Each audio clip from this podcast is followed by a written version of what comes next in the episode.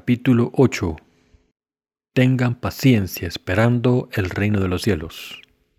Génesis capítulo 12 versículo 1 dice la palabra, pero Jehová había dicho a Abraham, vete de tu tierra y de tu parentela y de la casa de tu padre a la tierra que te mostraré. Noé tuvo una familia de ocho personas, incluyendo sus tres hijos llamados Cam, Sem y Jafet. Todos los seres humanos en este mundo descienden de estos tres hijos de Noé. Sem, Cam y Jafet tuvieron hijos y esos hijos siguieron multiplicándose. Antes del diluvio de Noé, la esperanza de vida para los seres humanos era de 900 años, pero después del diluvio la esperanza de vida descendió drásticamente de 900 años a unos 200 años. Y podemos ver esto cuando Abraham murió a los 175 años. Sin embargo, Noé no empezó a construir el arca hasta los 500 años de edad y a los 600 años la lluvia empezó a caer durante 40 días y noches inundando todo el mundo. Después de retirarse las aguas, Noé y su familia desembarcaron del arca y la raza humana empezó a multiplicarse de nuevo a través de sus tres hijos. La gente en aquel entonces vivía mucho tiempo todavía y por eso era común que varias generaciones viviesen en la misma casa. En otras palabras, todo el clan vivía junto. Sem engendró a Arfaxad a los 100 años. Después de engendrar Arfaxad Sem vivió 500 años y tuvo más hijos e hijas, y nueve generaciones después de Sem, Abraham nació. El padre de Abraham se llamaba Tare, un descendiente de Sem, y por tanto Abraham también era descendiente de Sem. Está escrito en Génesis capítulo 11, versículo 10 y 11 lo siguiente. Estas son las generaciones de Sem. Sem de edad de 100 años engendró a Arfaxad, dos años después del diluvio, y vivió Sem después que engendró a Arfaxad 500 años y engendró hijos e hijas. Por eso en Génesis capítulo 11 recoge la genealogía de Sem durante diez generaciones hasta Abraham, Nacor y Arán, los tres hijos de Taré.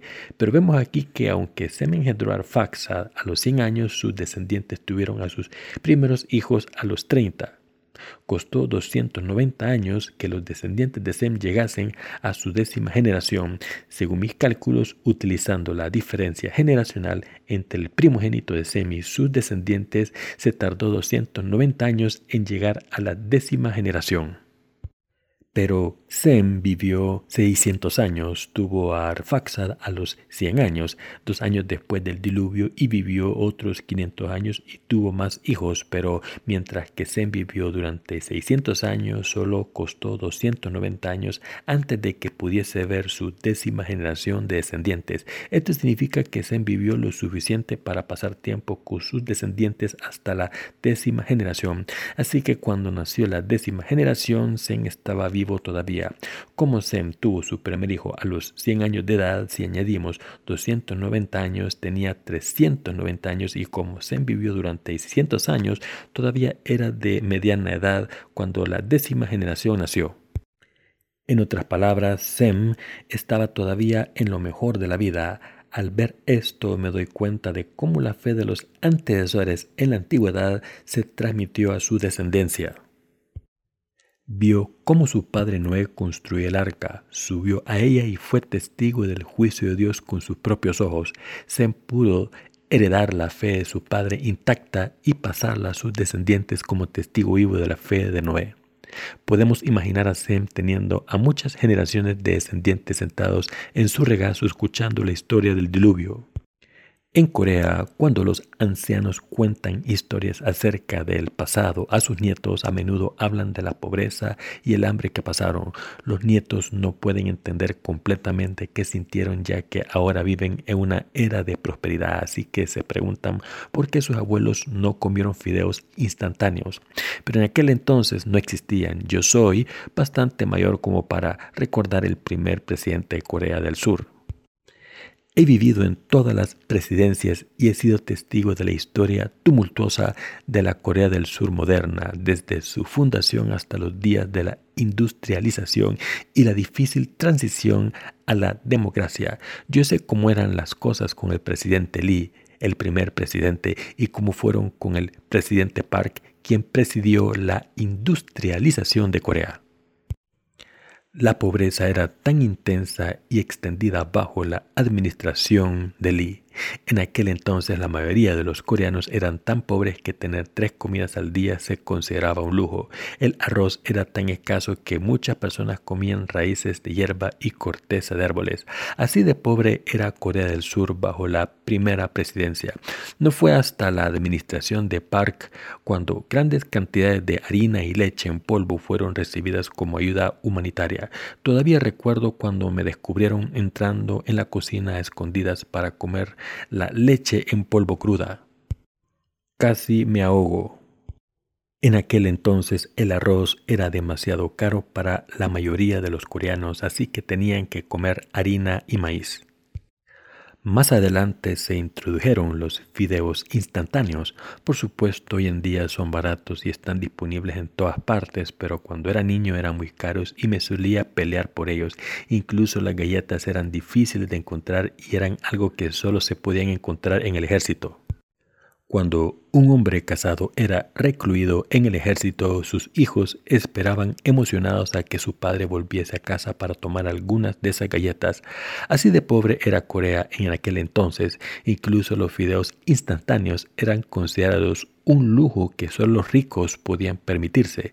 Solía preguntarme si había algo que quisiese más que unos fideos instantáneos. Más adelante, cuando se hicieron más asequibles, una vez me comí tres paquetes yo solo. Había sido mi deseo de la infancia el llenar mi estómago, no por beber agua para calmar el hambre, sino por comer demasiada comida. Cuando se introdujeron los fideos instantáneos solía dejarlos a remojo en la sopa para que se extendiesen y sentirme más lleno. Ahora, por supuesto, Corea es un país mucho más próspero, pero no hace mucho la pobreza y el hambre eran comunes. La gente de mi generación fue testigo de eso.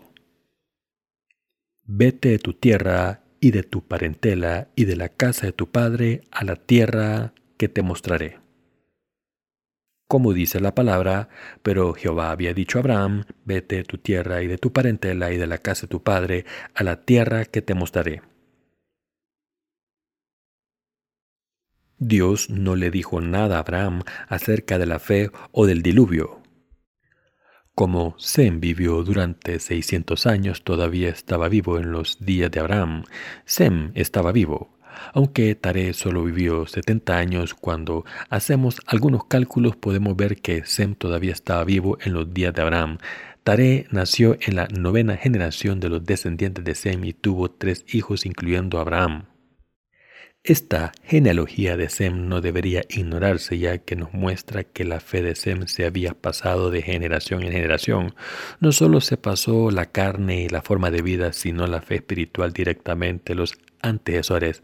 Así que la fe de Sem fue pasada directamente de sus descendientes ya que todos vivían juntos como una familia y Abraham pudo seguir a Dios por fe.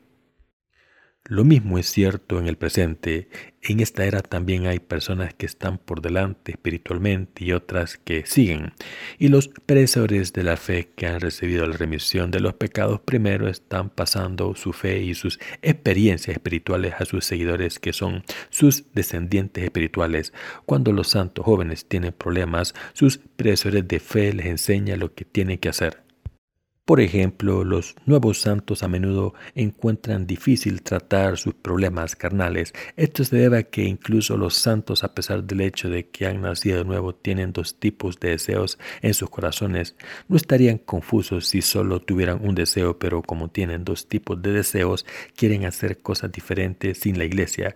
Como estos jóvenes santos todavía tienen deseos fuertes de la fe, se preguntan a menudo por qué no pueden hacer ciertas cosas.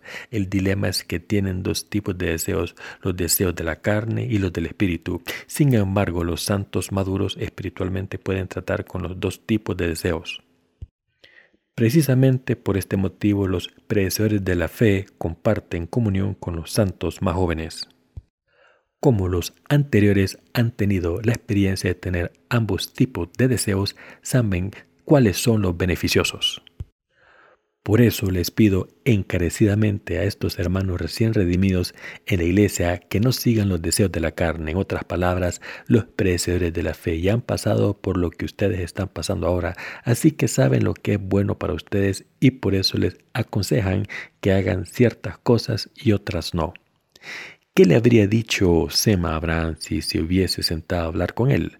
Sem había estado en el arca con su padre Noé y entonces había visto el diluvio con sus propios ojos y lo, y lo sabía todo acerca de él.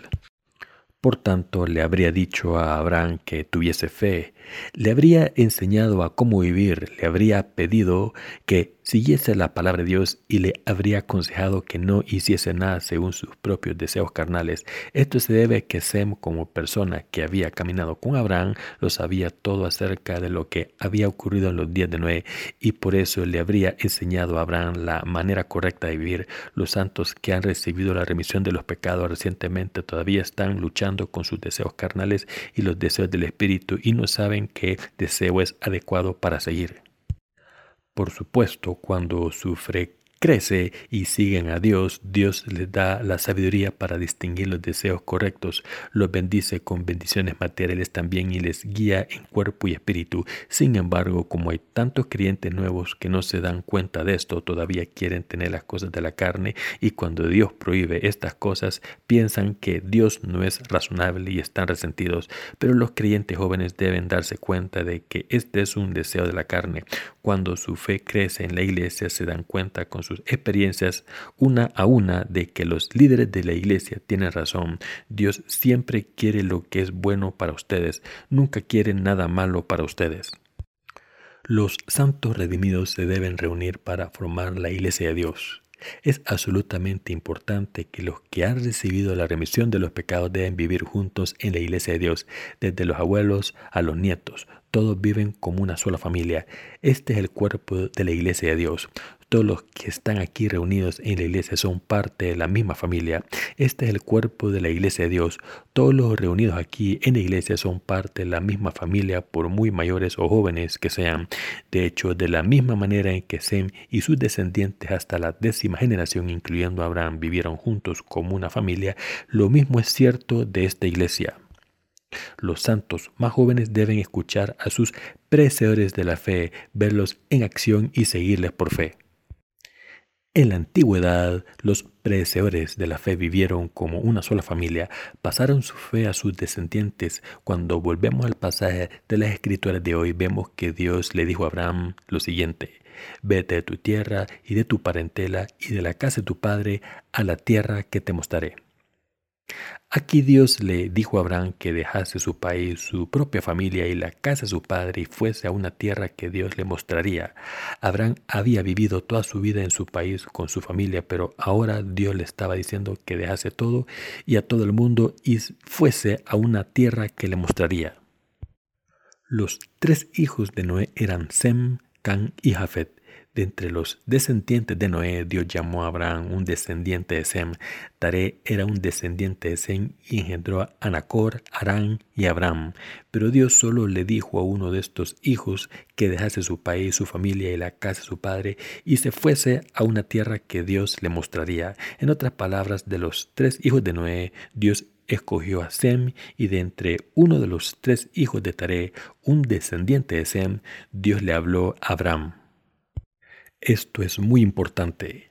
Hay muchas personas de diferentes razas y etnias en todo el mundo, pero de entre todas estas personas que viven en el mundo, solo unas pocas han sido escogidas por Dios. Hemos sido escogidos, hemos sido escogidos por Dios entre la multitud de personas que viven en este mundo para que vivamos por fe y recibamos la bendición de convertirnos en hijos de Dios. Al ser escogidos por Dios en Cristo, hemos sido bendecidos para convertirnos en hijos de Dios y en el pueblo de su reino. Esta es una bendición tremenda. Dios no habló a Nacor o Arán, sino que solo le habló a Abraham. Específicamente el Señor Dios le dijo a Abraham, vete de tu tierra y de tu parentela y de la casa de tu padre a la tierra que te mostraré. Como Abraham, todos nosotros los que hemos recibido la remisión de los pecados somos el pueblo bendito de Dios escogido en Cristo. En otras palabras, de entre toda la gente de este mundo, nosotros hemos sido los escogidos por Dios como su pueblo espiritual, como Abraham y Sem deben saber lo bendecidos que están gracias a la Iglesia de Dios. Para entender esto completamente deben madurar en su fe. Cuando su fe madura pueden darse cuenta de que han sido salvados a través de la iglesia de Dios y de que ahora están viviendo con su fe en su iglesia. Cuando se dan cuenta de los bendecidos que están en la iglesia de Dios, no pueden dejar de dar gracias a Dios por su iglesia y por los líderes de su iglesia. Por el contrario, si su fe sigue sin madurar, estarán enojados cuando la iglesia les dé consejos, preguntándose si de verdad tienen que seguir su consejo. Aunque Taré tuvo tres hijos, Dios solo le habló Abraham. Solo Abraham y sus descendientes fueron bendecidos por Dios. Lo mismo es cierto acerca de ustedes. Como hemos sido escogidos en Jesucristo, los que nos hemos convertido en personas benditas, somos el pueblo de Dios y sus hijos. Dios le dijo a Abraham que dejase su país, su familia y la casa de su padre. Dios también le dijo que fuese a una tierra que le mostraría. ¿Habría sido fácil para Abraham dejar a su padre, su país y su familia? Ya les he dicho que la gente de aquel entonces vivía en una gran familia. Todo el clan vivía cerca, aunque seguramente vivían en casas diferentes, todos vivían en la misma aldea o comunidad. Así que no es sorprendente que Dios le pidiese a Abraham que dejase su casa, pero Dios le dijo que lo hiciese y fuese a una tierra que él le mostraría. ¿Dónde está la tierra que Dios le iba a mostrar a Abraham? ¿Dónde se asentaron Abraham y sus descendientes al final? ¿Dónde fue Abraham? A la tierra de Canaán. Más adelante los descendientes de Abraham se fueron de Egipto y entraron en la tierra de Canaán una vez más. Egipto aquí se refiere a este mundo y la tierra de Canaán al reino de los cielos. Después de vivir como esclavos durante 400 años, los descendientes de Abraham cruzaron el río Jordán, el río de la muerte, y entraron en la tierra Canaán bajo el liderazgo de Moisés y Josué. Vivieron ahí y siguen viviendo ahí ahora. ¿Qué nos está diciendo Dios a los que hemos recibido las mismas bendiciones que Abraham? Dios está diciendo que debemos salir de nuestro país, nuestra familia y la casa de nuestros padres para ir a una tierra que nos mostraría. ¿Dónde está esta tierra? Es el reino de los cielos y Dios nos está diciendo que vayamos a esta tierra que nos mostrará. Esto significa que aunque seguimos viviendo en este mundo, no debemos dejar que nuestros corazones estén contentos o tristes a causa de este mundo. De entre los descendientes de Sem, Abraham es quien recibió sus bendiciones. Abraham fue a quien Dios le pidió que se fuese de su país, dejase a su familia y la casa de su padre. Y Abraham es a quien Dios le pidió que entrase en la tierra de Canaán. Hoy todos nosotros debemos darnos cuenta de que Dios nos está diciendo lo mismo a nosotros también.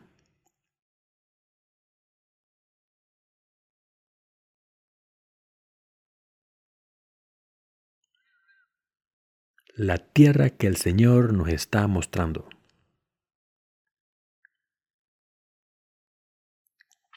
Es absolutamente imperativo que todos nos demos cuenta de dónde está la tierra que nos ha mostrado Dios. ¿Dónde está esta tierra? Es el reino de los cielos. No es este mundo, sino un nuevo cielo y tierra, el reino de Dios. Para nosotros los descendientes espirituales de Abraham, escogidos en Cristo, Dios nos está diciendo que nos dará la tierra Canaán, nos está diciendo que nos dará el reino de los cielos. ¿Qué tipo de tierra es esta tierra de Canaán, el reino de los cielos? ¿Dónde está esta tierra que Dios nos está mostrando? Leamos el libro de Apocalipsis aquí.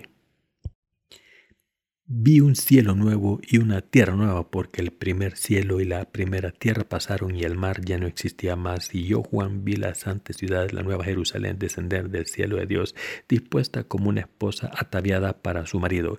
Y oí una gran voz del cielo que decía, He aquí el tabernáculo de Dios con los hombres, y Él morará con ellos, y ellos serán su pueblo, y Dios mismo estará con ellos como su Dios. Enjugará Dios toda lágrima de los ojos de ellos, y ya no habrá muerte, ni habrá más llanto, ni clamor ni dolor, porque las primeras cosas pasaron. Apocalipsis capítulo 21 versículo del 1 al 4. Está escrito también en Apocalipsis capítulo 22 versículo del 1 al 5 lo siguiente. Después me mostró un río limpio de agua de vida, resplandeciente como cristal que salía del trono de Dios y del Cordero.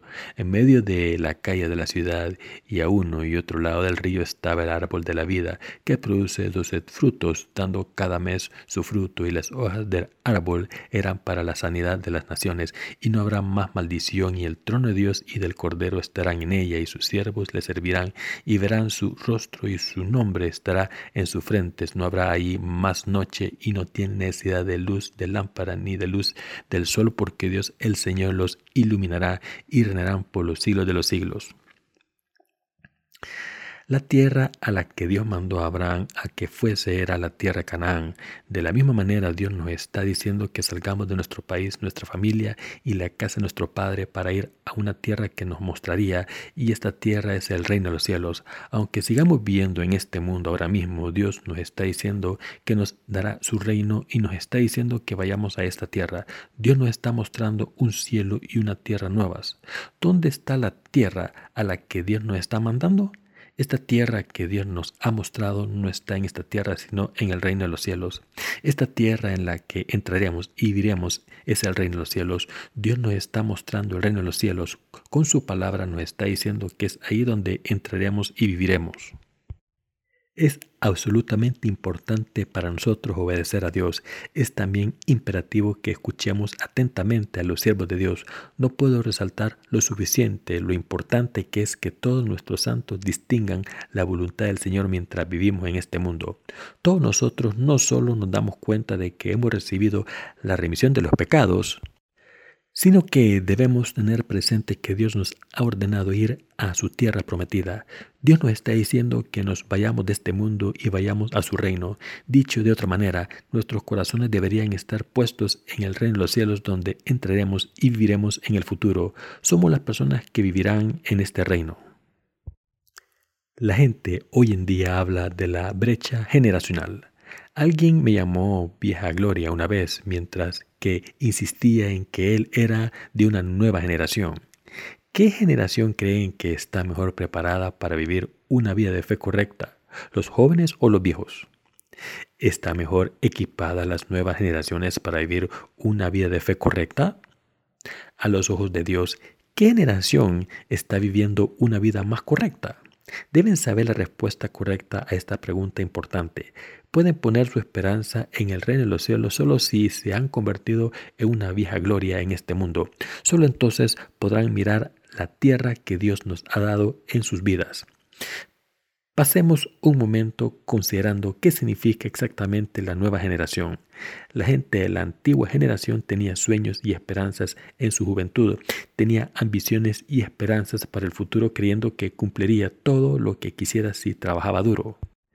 Como tenían un sueño, nadie tuvo que decirles que estudiasen mucho. Estudiaron mucho hasta la madrugada, incluso en tiempos en los que no había electricidad.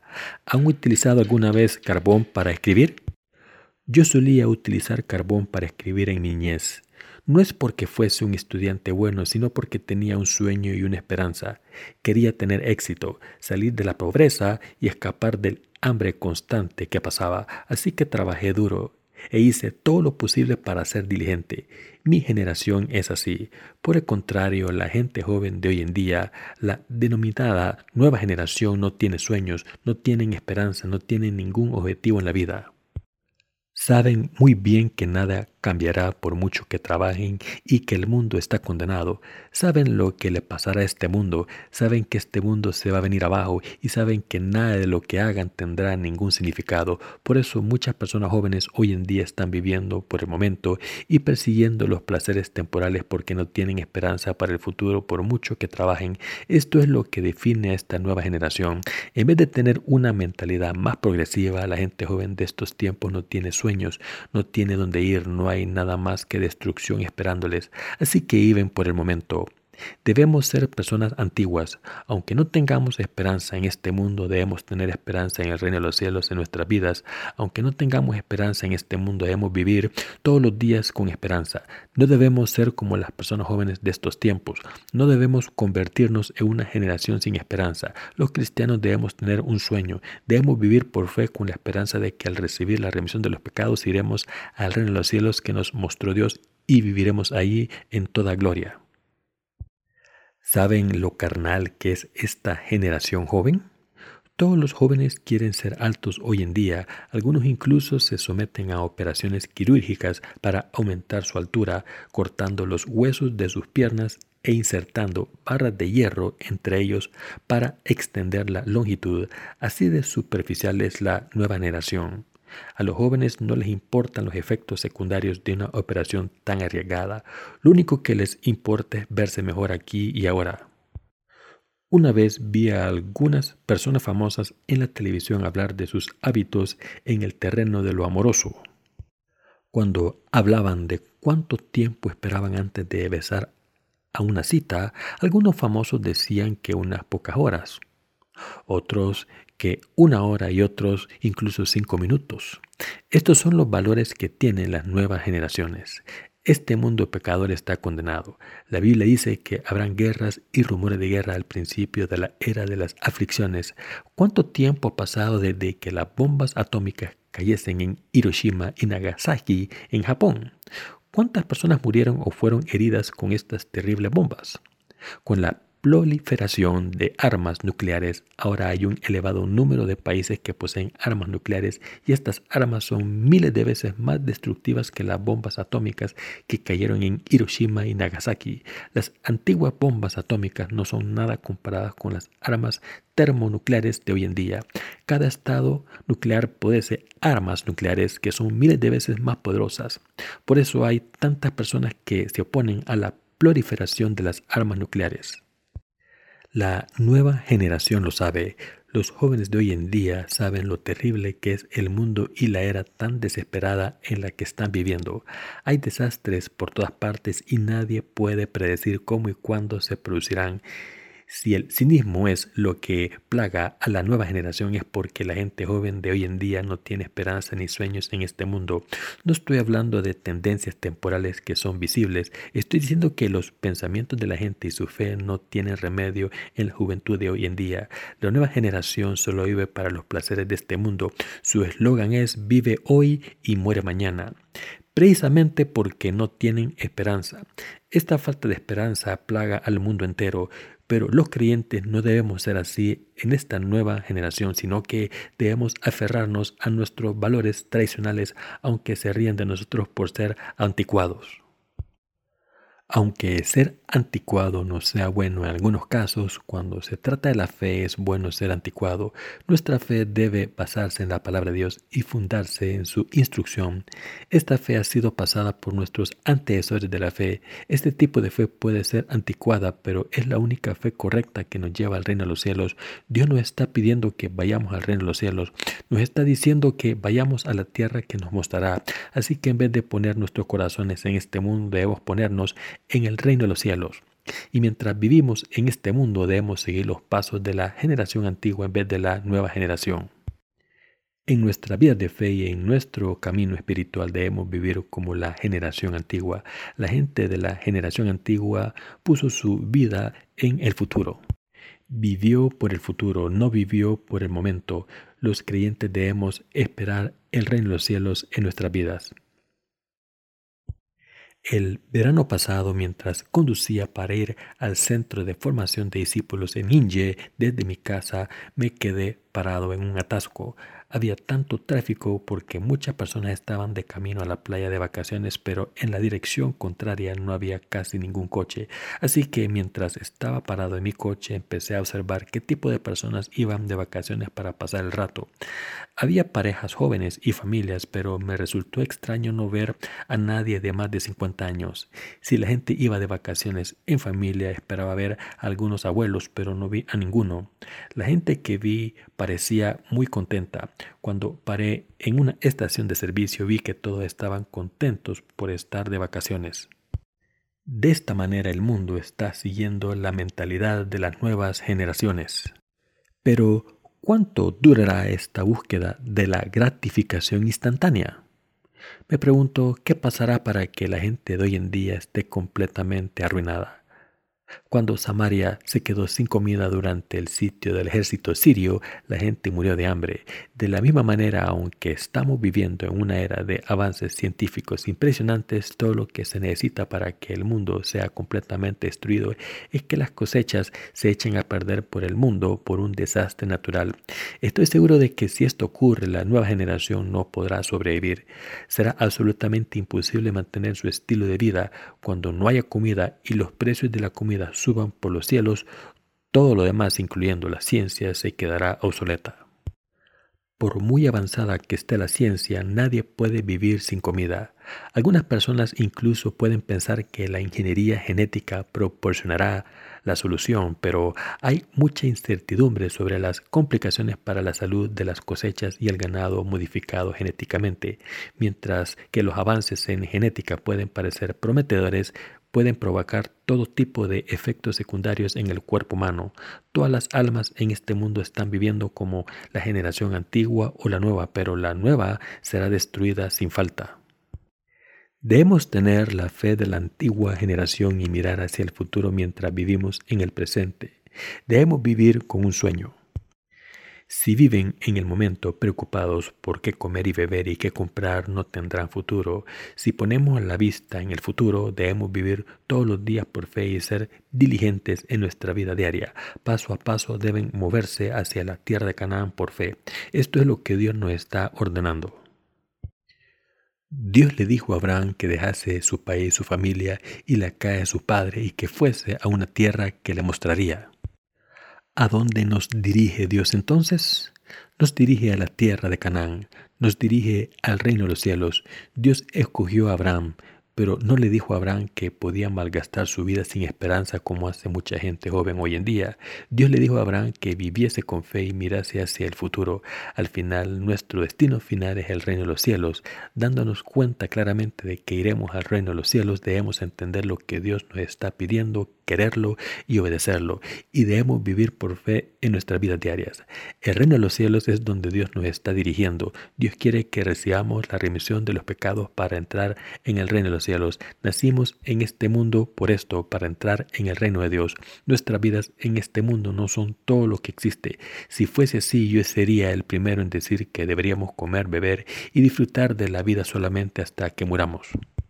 Pero tenemos al reino de los cielos esperándonos y por eso debemos predicar el Evangelio en nuestras vidas mientras caminamos hacia esta tierra a la que Dios nos ha dicho que entremos. Tengo toda confianza en que todos los que hemos recibido la remisión de los pecados al creer en el Evangelio y el Espíritu iremos al reino de los cielos.